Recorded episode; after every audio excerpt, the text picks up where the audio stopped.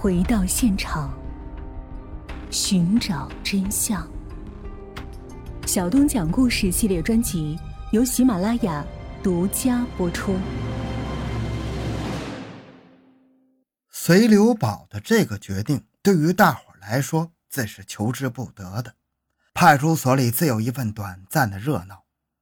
叶高玉就是在大伙吃这顿简单的夜宵时逃脱的。派出所有一间专门临时羁押人犯的屋子，还是日伪时期的伪警察公所留下的，十来平方米面积，门是木门，窗户也是木质的，不过窗框上装着十几毫米粗的铁栅栏。叶高玉就是把铁栅栏掰弯了之后，搬下了几根钻出去的，顺着后面那条小巷开溜的。事后调查时，方才知道，这个看上去一份斯文相的白面书生，竟然练习过多年的武术啊！不过这次逃脱对于叶高玉来说，比不逃还糟糕啊，因为他这一逃，就去了阎王殿。当下，侦查员们自然是方寸大乱，立马追捕的追捕，报告的报告。秦英基闻讯自是大怒，不过这个时候不是批评的时候，先追逃要紧。于是全局总动员，各分局派出所都出动了。那时的南宁的城墙还没有拆除，晚上是关闭城门的，所以还不至于让叶高玉逃出城去。可是折腾到天亮，逃犯没有下落。又过了两个小时，有群众在武警巷叶高玉家所在地巷口的水井里发现了他的尸体。武井巷是一条长度不足百米的巷子，住着三四十户居民，因巷内有五口水井而得名。发现叶高玉尸体的那口水井不在这五口井之内，那是巷口永春街的一口百年老井。据说当初武井巷还没形成，永春街的这一段还没成气候的时候，有七户商家相约来此开店生财。由于距最近的那条小河也有数十米，生活经营多有不便，于是七个老板就集资雇人挖了这口水井。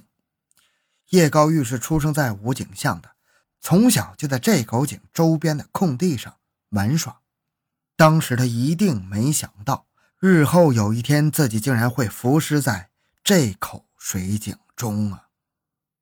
这天上午九点多，武警巷口金坛的酱菜行大扫除，账房许先生把账台上铺着的台布取下来，拿到井台上来刷洗。俯身井栏打水的时候，放在中山装上那个兜里装着的老花镜的眼镜盒掉进了水井里，于是。许先生就拿了根长竹竿，前面用细绳扎上了一个网兜，进行打捞。南宁的地下水位很高，打井一般都不必挖得很深，不过两米就到底儿了。许先生把竹竿伸进井里，还没有到底就触碰到了一件与井腔容积来说显得过于庞大的异物——叶高玉的尸体。当下一咋呼，惊动了蹲守在巷口、正在那家旧货店里的侦查员石根坚。当时一激灵，难道逃犯死在井里了？这时，为逃犯的事正在武警巷附近转悠的两个派出所民警也闻讯赶来，分开井台上围观的人群，用竹竿往井里捅了捅尸体，就招呼人打捞。打捞起来，把尸体放在井台上，大伙马上认出死者就是叶高玉呀。石根坚也没有蹲守下去的必要了。露面现身，让那两个民警保护现场，自己奔派出所打电话，向在指挥部留守的随留宝报告情况。这样，随留宝也不用留守了，马上向派出去追捕的侦查员转达指令，立刻赶往永春街武警巷。那时的警务岗位不像今天分的这么细。广西这边还没有专门负责刑事勘查的技术人员，都是刑警兼职的。随刘宝又通知市局抽调数名勘查经验丰富的刑警以及一名法医前往现场。随刘宝布置完毕，赶到现场，只一看就知道，通过现场勘查寻找痕迹，没有什么可能啊。尽管石根坚在奔派出所打电话向指挥部报告情况前，就已经叮嘱现场的两位民警注意保护现场，但是那两位兄弟没有受过专业训练，热情有余，经验不足，忙着让人打捞尸体。从水井里打捞尸体，那是一副什么乱糟糟的情况啊！即使之前有什么痕迹留下，也肯定给弄没了。这样。孙留宝也就先不去看尸体了，而是把跟他前后脚抵达的侦查员邹晃、谢中堂、王大培叫到一旁，悄声吩咐三人去叶高玉的住所搜查。果然，刑警没能发现现场有什么有价值的线索。再看法医的尸检鉴定情况，先是对叶高玉的尸体外观进行常规目检。直接暴露在外面的头部、脸部、颈部和双手的皮肤表面没有什么伤痕，身上的衣服、脚上的棉纱袜和皮鞋也很齐整。拍过照片之后，尸体被移至附近一间无主的空房里解剖。因为这时候已经派人驱车去把义军茶叶店的老板接来，问明叶高玉昨天晚上进餐的进食时间。和所吃的食物，所以法医根据死者胃内的食物残留的情况，对其死亡时间做出了比较准确的判断，应该是今天早晨一点半到两点半之间死的。至于死亡原因，法医认为应该是溺亡淹死的。结合全身无任何伤痕这一点来看，初步可以认定是投井自尽。当然，最终结论还是要等血液检验之后方能做出。尸检没有与破案有关联的发现，另一路在死者家里忙碌的侦查员也没什么收获。叶高玉是单身汉，虽然有住房，可是平时一向住在义军茶叶店，店里公吃公喝，比住在家里什么都需要自己来忙碌那要简单的多呀，还能节省几个钱。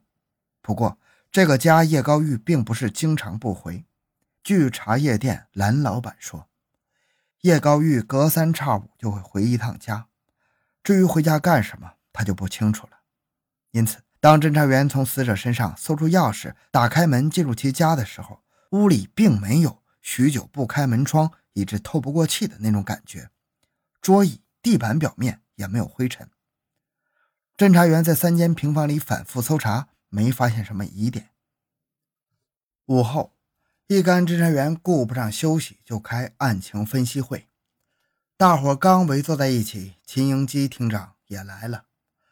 之前在食堂吃午饭的时候，隋留宝就已经向秦英基简略汇报过案情了。当然，还得赶紧就叶高玉逃脱一事做自我批评。现在，秦英基过来参加会议，隋留宝就请厅长先说几句。秦英基说：“这个案子，省委是有限定破案最后时限的。我说一句话，就浪费了大伙一句话的时间，还是不说了吧。请同志们发言讨论案情，我听了就是。”众人先是对叶高玉的死因进行了讨论，因为叶高玉在派出所的逃脱跟在场的每一个侦查员都有关系，所以说到这上面的时候。语气就有些底气不足的样子。分析下来是这样的：叶高玉从派出所逃脱的时间是今天早晨零点四十五分到一点之间，死亡时间是一点半到两点半之间。法医认为是自杀，这使侦查员感到难以接受啊！这家伙抓住了这么一个千载难逢的机会，费了好大的劲才逃脱。难道就是为了自杀吗？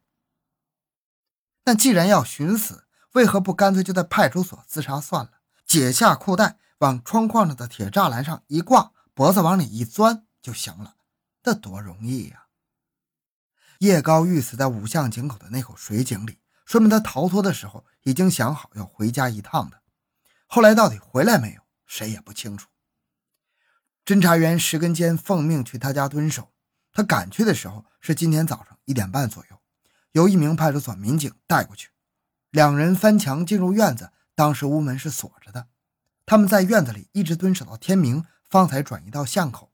从这一点上来看，叶高玉似乎没有回家。